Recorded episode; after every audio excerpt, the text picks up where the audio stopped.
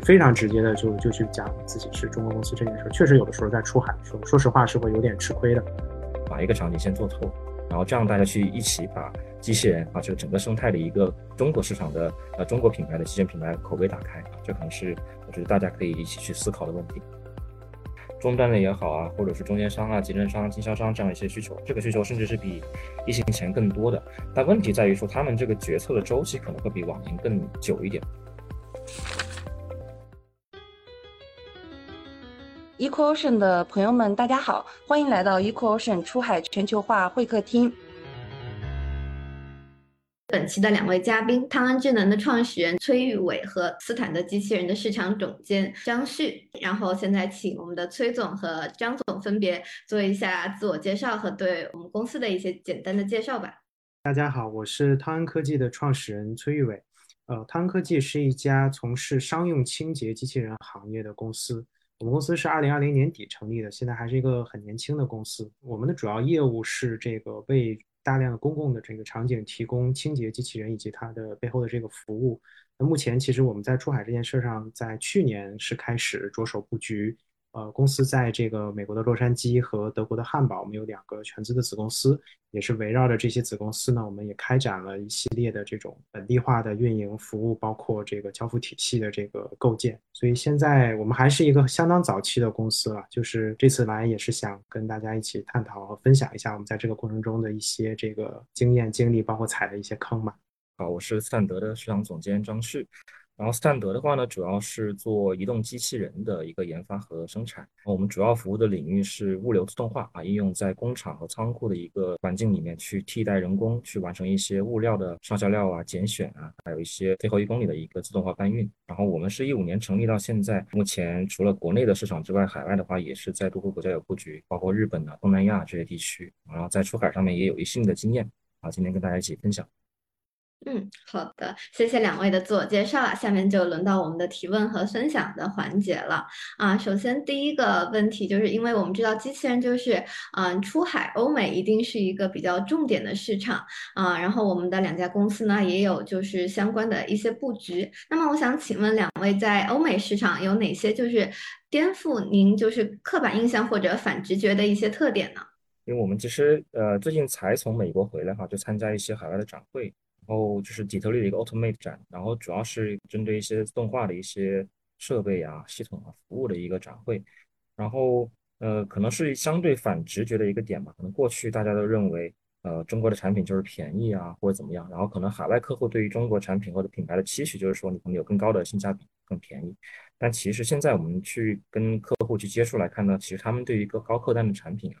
其实接受度是很高的。它并不一定是。呃，价格敏感型的客户，然后这种趋势不单是海外，国内其实同样也有。我们现在在服务的一些行业，像汽车、半导体啊、锂电，还有生科医药这些行业的客户，其实他们对于价格相对来说不是他们，呃，是制约他们去下购、下单呐或者采购的一个核心因素。更重要的还是说，对于一些场景的理解呀，你是不是是否是能够达成他们的一些期许啊？产品性能上是不是能过关？然后如果这不能达成的话，其实价格都好谈。对，现在给到我们的崔总。我这边其实有一个特别直接的一个感受，因为我们做这个商用机器人或者更大一点的这种服务型的机器人啊，就是在年初我印象很深，在这个 CES 展会上有一个这个中国的投资人到了这个展会上，包括他也是在美国转了一圈，就问我一个问题，说这个欧美的人力成本这么高，按道理来说这个东西应该需求是更强的，无论是说送餐啊、酒店配送啊，还是清洁啊，啊各种各样的服务型，但实际上呢，就是我们反而好像在中国看这个东西看的很多。比如说我们住酒店，可能大家会觉得那个酒店的服务机器人都是标配啊，或者清洁可能很多地方也看得到。反而在欧美呢，就看感觉这个东西渗透率要低很多，就是在很多的公共场所，呃，比如说像机场、像商场，很难很难见到这些服务机器人。就这是一个市场的现状啊。这个现状其实如果从需求角度来说是很反直觉的，就是。从这个成本的或者价值替换角度来说，那可能同样的一个清洁工，在中国哪怕是一线城市，可能也就是三四千块钱人民币的这个这个用工成本，但是在美国呢是三四千美金，直接差一个汇率。那为什么这个东西在美国的渗透率会比中国要低？这个事儿我觉得是一个，就是我抛一个现象吧，就是是一个特别呃值得思考的一件事情。就是我们的一个感受就是说，欧美的。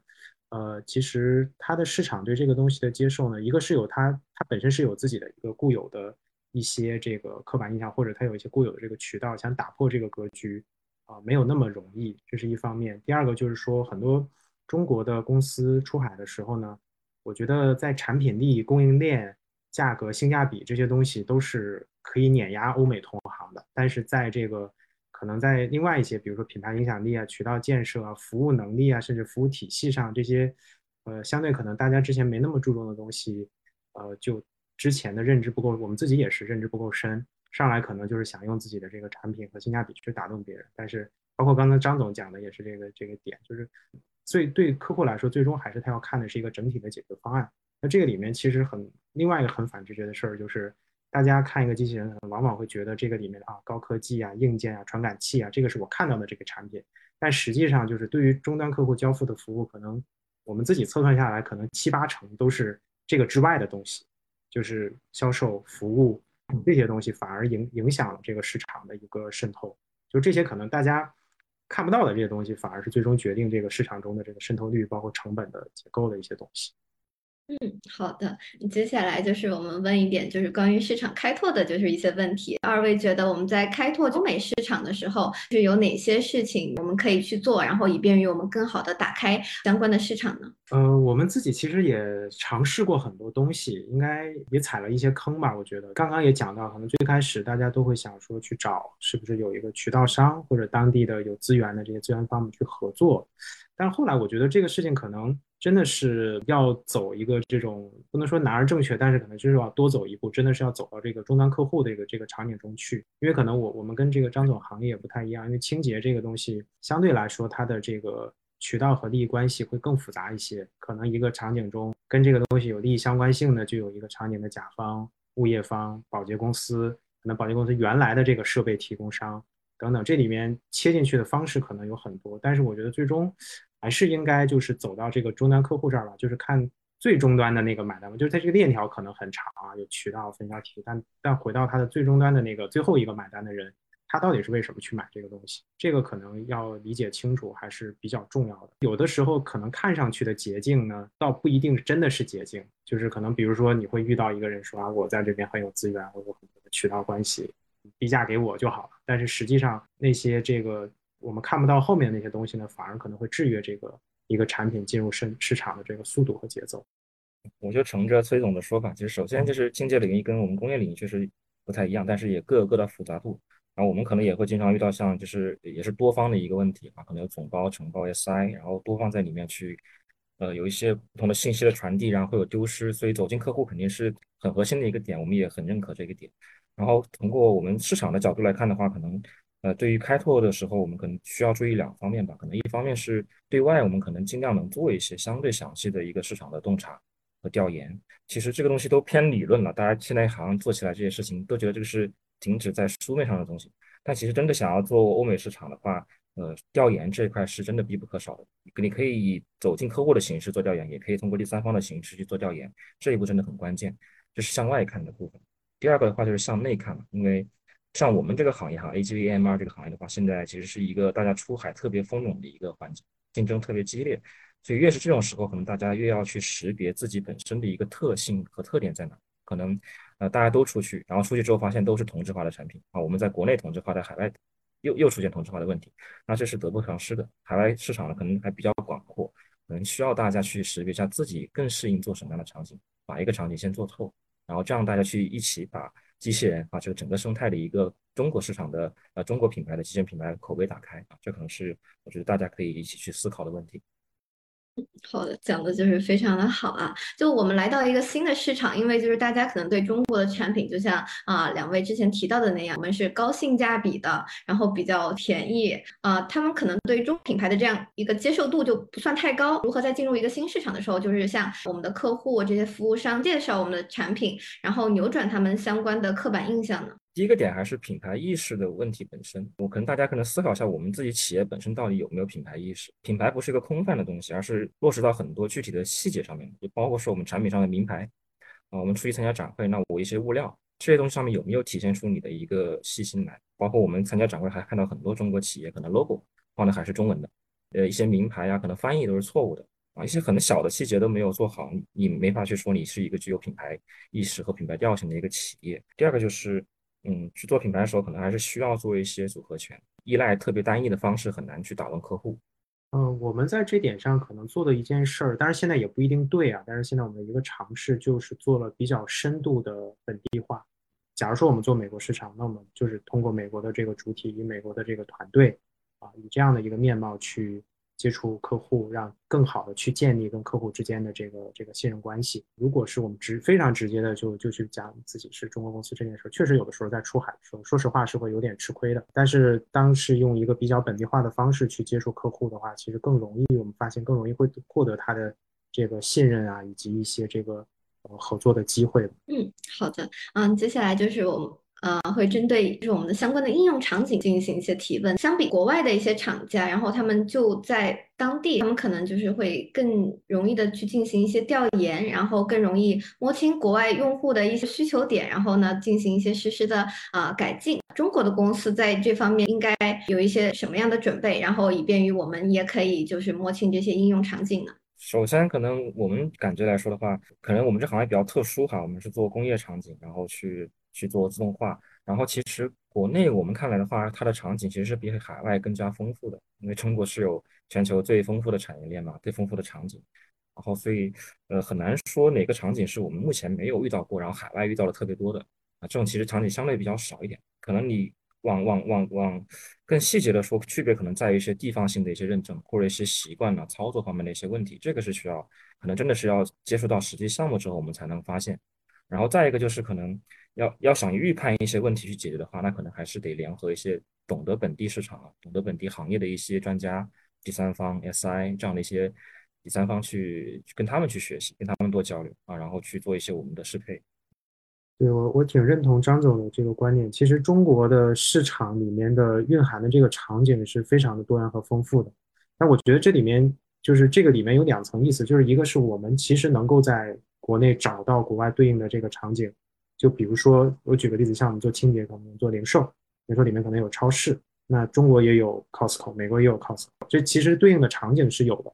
但是另外一个角度呢，就是说这个市场的需求上，这个这个需求的这种这个格局分配分布的来说，其实国内和国外会不一样。比如可能如果我们回到这个超市这里，面，在国内如果去做这个场景，会可能会得到一个需求，说这个场景的需求可能没那么强，因为它相对比较好招人。超市都是在中国城市的核心地段。周围相对来说有比较丰富的这个这个呃人力的供应，但是到美国来说，它可能就不一样，因为它的它的消费习惯可能就是大超市，大家一周购一次物，然后离得大家居住地很远，它就没那么好招人，它就是一个很强的需求。所以，我我们的一个策略就是，我们首先还是用国内的这个场景和数据会去打磨这个产品，但是从这个市场的这个需求角度来说，我们还是会还是得贴近客户，得去美国做实际的这个调研，或者欧欧洲去做实际的调研去。到客户场景中实际去看它的这个使用效果，看它怎么算 ROI，它的工作流程等等。通常是在，比如说我们在本土把这个东西做到了八九十分，再出去效率会更高。如果上来就是还完全没有准备好出去的时候，其实那边的试错的成本，包括客户的这个能容忍的空间也也也也会其实呃理就是最终的得到结果可能也没有那么理想。就是把两地的这个市场的结合在一起去用嘛。嗯，好的。之前问了这么多问题，都是关于我们市场开拓呀，或者是啊售卖前期的一些问题。接下来就。针对我们就是售后做一些提问，因为在欧美那边，其实客户对就是售后的一些服务是相当的看重的。然后，如果我们有啊比较优质的售前或者售后的服务的话，取得他们的好感就是非常的关键。中国的这些企业，然后其实我们在海外也没有太多的工厂或者是直营店，大多数是属于在中国生产，然后呢我们运送到海外去。那我们怎么就是做好相关的服务，然后打消他们的一些顾虑呢？最好的时候肯定就是让售后不不发生嘛，提前能把问题先解决了，不要在本地再去发生问题，不然的话解决它的成本是会成倍指数指数级的上升的，呃，可能最重要的一个问题。然后其次，如果真的问题发生了，呃，当然是希望有本地化的服务，那这个服务可以是我们自己来。提出的是吧？我们外派工程师到现场去解决问题，也可以是通过说本地你建立好的销售体系和一个工程师体系团队，让他们去服务啊，本地的 SI 啊，本地的一些售后维保团队，甚至现在其实美国也有一部分的一个像那种第三方的团队，工程实施团队，其实呃，只是给大家一个思路啊，是可以说你给他们的团队做培训，然后他们再以付费的形式帮你们去做售后的，这种形式也是有的。然后嗯，反正方式很多样吧，具体看企业自身的一个情况和条件来去选择。然后可能呃还有几个可能客户比较关注的问题是，比如说你本地会不会有会不会有一些海外仓，是吧？然后这样的形式可以呃出现问题的时候可以直接去做一些替换啊，这样的一些形式。对，就是售后这个点肯定是非常非常关键的。呃，我我的一个感受就是说，肯定最好的售后呢，一定是这个我们自己才能够提供的。就是刚才张总也提到一些其他，比如说我们可能可以通过经销商，可能可以通过三方的这个外包公司。但是最开始的时候，我觉得可能，特别是在开拓期吧，对于那些前期最重要的、最标杆的客户，呃，说的直接一点，可能还真的得自己上，可能都是这个。如果第一步做不好，那你可能前面几个项目做砸了，到后面想再去扭转这个局面，就就会比较困难。我觉得也是看企业的发展阶段，就是前期的开拓期呢，我觉得是应该自己深度参与这件事儿，而不是说完全的把它看成是一个成本，我要把它甩给别人去干。但是到了它中间的一个扩展和扩张期的时候，我们可能要利用更多的，就特别是这个售后的，假如说 SOP 啊什么已经形成了标准的一些这个解决方案已经有了，那可以通过让经销商、让这个代理商或者让一些这种三方的力量来参与的这个过程，把这个事情的这个效率再进一步做好。然后另外就是刚才张总也提到，就是这个预防性的维护，就是特别是现在机器人可能很多都是有这个数字化呀、连接呀，包括一些。耗材呀，工作状态呀，可能每个电机的寿命用了多少个小时，其实我们都是可以精确统计的。那这些统计的数据其实也是，我们做售后，特别是最好的就是你出了问题，在客户感知到之前，我们先去把它解决掉嘛。那这个可以通过一些这个互联网、IoT、云平台这些方式来去这个呃提升这件事情的客户满意度和它的服务效率。可能我也再补充说一个点，就是崔总刚刚提到说一些售后问题，我们自己派过去，自己亲身去解决，这其实在很多场景下也是必要的。呃，就是除了我们新的业务去开拓的情况，包括一些标杆性案例啊，或者一些特别重要的客户的场景去打的时候，如果有售后问题，其实也是一个公司去呃重新打磨自己产品或者技术的一个很好的契机和机会。所以现在其实也越越来越多的我们自己，像我们公司啊，或者是其他同行公司也会去建立一个。以前说场景库啊，现在可能会建立一个问题库啊，从这个里面去收敛一些一些新的一些手段啊，或者一些趋势啊。好的，谢谢两位的分享。大家觉得就是今年就整个上半年我们机器人行业的出海有哪些就是变化？然后在接下来的可能两到三年内，我们的一个出海的趋势，两位怎么看呢？就是其实今年也放开之后，大家都是兴致冲冲的去往海往海外走的嘛。那其实还是会面临一个问题，就是。呃，包括本地人也这样反馈，就是觉得说，对于中国企业的那个接受程度啊，不说是变低了，但是它那种就不像着像疫情之前那样啊，中国企业一来，然后一堆本地的企业会很欢欣鼓舞的说，哎，我来尝试一下，啊，我来我来去试验一下，去做个什么样的场景。现在这样的可能在我们这个行业会稍微少一点。但这也并不代表说是需求变少了，其实需求还是很多。可能一场展会下来，我们会接触到很多终端的也好啊，或者是中间商啊、集成商、经销商这样一些需求。这个需求甚至是比疫情前更多的。但问题在于说，他们这个决策的周期可能会比往年更久一点，可能会考虑到政策上啊，或者政治上啊各方面的一些稳定性啊、持久性的问题，这会让他们产生更多的顾虑。然后这个也是需要企业通过更优的产品、更优的服务去慢慢打消他们这个顾虑。给到我们崔总这边。对，其实这个感受，因为呃，我我我自己可能我们公司也是，就是这过去几年间，其实我一直是在这个往返这个中美啊、中国、欧洲，就疫情期间也有做，但是其实就是明显感觉到这个难度吧，就是可能客户他考虑到的，呃，以前可能不会去想的一些东西，现在就变成了一些 concern，就比如说你的刚才提到的这种稳定性啊，包括数据安全啊，包括等等，就其他的方方面面的东西，它。就是你需要做更多的事情来证明你自己是这个可以提供这个稳定的这个产品和服务的，所以这个就是为什么我们还是觉得就是在现在，特别是在现在这个关这个格局下面，可能做一些这个本地化的工作，可能是一个绕不开的一件事情。然后从从这个需求端的趋势上来说呢，我反而觉得是在。特别是对于我们机器人，可能它是一个生产生产力工具或者是一个效率工具的这种逻辑的产品，是一个需求变得更旺盛的。特别是这个欧美的这个之前的通胀、人力的疫情期间大量的这种服务业的人流出，然后又没有回来，现在的这个经济衰退导致低端的企业要降本增效，有一系列的因素呢，就是说它其实对这一类的能够帮他去减少用人或者去降本增效的这种生产力工具类的产品，其实是欢迎的态度。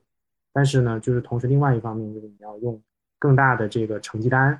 来证明自己的事情吧，让客户来认可和接受我们。但我觉得这个事情呢，出海这件事情一定是一个就是大家绕不绕不开的一个大趋势的一个事情。海外的市场确实是广阔的，但是呢，要去这个做好它也确实不容易。嗯，是的。那我们就是这些企业在出海之前，我们应该做哪一些准备，或者是有哪些注意事项呢？在我们看来，可能出海就是一个二次创业，就是。真的，你要面对海外市场一个新的环境的话，你从研发到设计到生产到物流到营销这整个环节，其实都是要重新去组织一下的。包括你的人员团队的配置，包括你整个产品思路 roadmap 怎么做，场景怎么打，这都是需要重新去做规划的。所以，非要说出海前需要准备什么事情，那可能就是说什么事情都要准备，尽量准备充分。呃，大家现在卷出海的原因是为了什么？就是为了想找找到一个第二个的事业增长线，对吧？或者是。获取更高的利润或怎么样这样一些形式，但如果说你没有准备好，出去之后反而可能会变成一个尾大不掉的一个局面啊，可能出海的一个新的业务变成你一个旧业务的一个负担，而不会带来增长。这个可能是大家先要做好前期的一个准备的。第二个可能就是心理准备了，海外可能也是会是一个持久战，而不会是一个马上能够很快取得很大的成果的一个一个一个事情啊，就是一定要耐得住寂寞，然后坚持能够坚持住一些东西，然后去把产品迭代好，把场景做好。我的一个这个我们自己的一个经经验吧，或者其实我我们这个也不能说现在做好准备了，一直在准备的路上。但是我觉得一个感受就是，可能还是特别是 B 端的这种，要选好自己的这个细分赛道。就是前期我们出海的时候，可能要在区域、行业多个维度上就多重聚焦，就是聚焦在一到两个点上。就比如说，可能在国内，我们一个产品服务，假如说做了八个、十个各种各样的应用产品，那到海外。呃，起步的时候反而可能要去，就是收缩一下，就是找，当然前面是要做市场调研，而不是瞎选啊。但是每个行业的这个产品有自己的这个逻辑，按照需求，按照这种部署的效率、可规模化的这种可能性。但是就是选定之后呢，其实我我我自己的现在的一个想法吧，可能就是要用聚焦的策略打，会先把一到两个点打透，把这个呃，可能就是你本来是一个。这个大的市场中，我们就切很小的一块，但是把它打破，把标杆做起来，把品牌啊、口碑啊逐渐树立起来。然后前面这样时候，这个人力啊、资源投入，包括这个试错的成本也不会太高啊，这样可能会走得好一点。就相比于另外一种路径，是我们上来就国内做的事儿，我们到海外一趟尝试去十个场景同步去推，然后就可能就就会这个挑战就会更大那样做。对，所以我的一个建议就是说，在需要在这个区域和细分上。就区域其实也是一样，就比如说可能欧美其实也是一个很大的概念，哦，这个那到底从哪个点开始也也很重要，那不同行业的这个选择逻辑会不一样。嗯，好的，刚刚就是我们讲了这么多如何开拓、打开市场、扭转刻板印象，那可以请两位在我们的啊最后分享一个成功的一个出海的案例吗？你们最引以为自豪的，综合性的来讲一讲我们的这个出海。那我可能讲的更更细一点的吧，就是因为开始也讲说做营销这个事情可能需要一些组合拳，就是这个可能既涉及到说像商务关系这块的，像一些项目你可以通过国内呀去做一些延伸，国内合作过的客户是不是有机会在海外也去落一些实验性的 POC 啊或者什么样的方式来展开一些新的业务。第二个是说像展会活动啊，然后线上的东西都可以结合起来，这个可能是需要一些相对专业的团队来操盘这个事情。啊，展会之外的话，像线上，我们的例子比较好，像通过像 SMS 平台，通过领英这样的一些呃海外客户他常用的一些手段吧，能够去触达他，然后去产生一个转化。我们前期也是这样做的，包括像我们做领英的时候，会有很多人告诉我们说，你们应该做线索转化，是吧？应该怎么怎么样？但是我们可能前期呃比较坚持说，我们不做转化，不是以转化为目的去做投放，我们就是做品牌认知。因为客户在不了解你的情况下，你给他推再好的产品、再好的素材、再好的案例，他也不一定会去买你。他还是得先对你这个品牌有一个相对丰满的认识之后，他才会产生信任。这一点是我们在出海的情况下，呃，遇到更明感觉感觉特别直观的一个印象吧。就是因为我们可以理解，海外很多品牌它的节奏不像中国这么快。所以大家做事情迭代很快，品牌的出来也很快，但海外可能是相对节奏会慢一点，可能看起来效率不高，但他们有那个耐心把一个品牌慢慢做的丰满。啊，做到有信任度啊。这个其实我们在出海的时候也可以借鉴这样的经验啊。我们在领英上就是可能花了一年的时间做品牌认知，慢慢的这个认知起来之后，它自然而然就带来很多的线索的转化。可能我最高峰的时候，可能一个月能达到每天一条线索，每天一条线索是有真实需求的线索。所以可能反过来说，如果一开始就做一些线索直接的转化的话，可能会投入三倍的成本，但是可能达到一半的效果都不到。崔总这方面有一些比较成功的案例可以分享。对，我觉得也谈不上多成功吧，就是可能我们做的一个这个事情呢，就是上来我们就选择这个，当然也是通过一些国内的这个这个客户关系或者投资人关系，我们获得第一批种子客户。然后在前期来说呢，其实我们就是在聚焦种子客户中的。那一个区域中的某一个行业中的一到两家客户，然后就是就是聚焦在这一个点上，就是想办法把它打透。可能上来的话，我们比如说，这就我们做的是这种连锁的超市里面的这个清洁服务。上来第一个店可能花了很长的时间，我去打磨产品啊，然后去去给提供跟他的这个作业流配合啊，然后形成一个相对比较让他满意的这样的一个使用体验和用户的这个任务报告。然后在但是在第一个点打破之后呢，特别是。我们这里面，我们觉得很有很让我很开心的一件事，就是这个超市的店长，他反而变成是在他的这个组织内，对我们这个里面最站台站的最厉害的人，因为他觉得这个东西确实给他体验很好，解决了他很多问题，他就是很希望是像像他的这个区域的主管或者是这个采购的这个。连锁的这个超人的采购的人来就说这个一定要留下，这个这个机器人真的很有用，所以然后他就其实变变成了一个我们的形象大使，然后然后在这个里面后面我们在推第二家、第三家、第五家、第十家的时候就反而容易很多，因为就是有了他组织内部的一个看到了我们做了这么多事情，当然前期有问题，有问题我们就很认真的去解决这些事情，看到他也看到有提升。最终达到它的效果之后，它其实对我们还蛮认可的，所以我们就觉得还是那个第一个客户真的是值得好好去投入精力去服务的。就是与其说上来我可能同时开很多条战线，那创业公司我想大家资源都是有限的，那可能每一个你的投入力都不够都不够。今天非常感谢两位嘉宾给我们分享了很多有趣又非常有价值的一些出海方面的内容。那我们本次的直播就到此结束了，再次谢谢两位嘉宾，再见，拜拜，拜拜。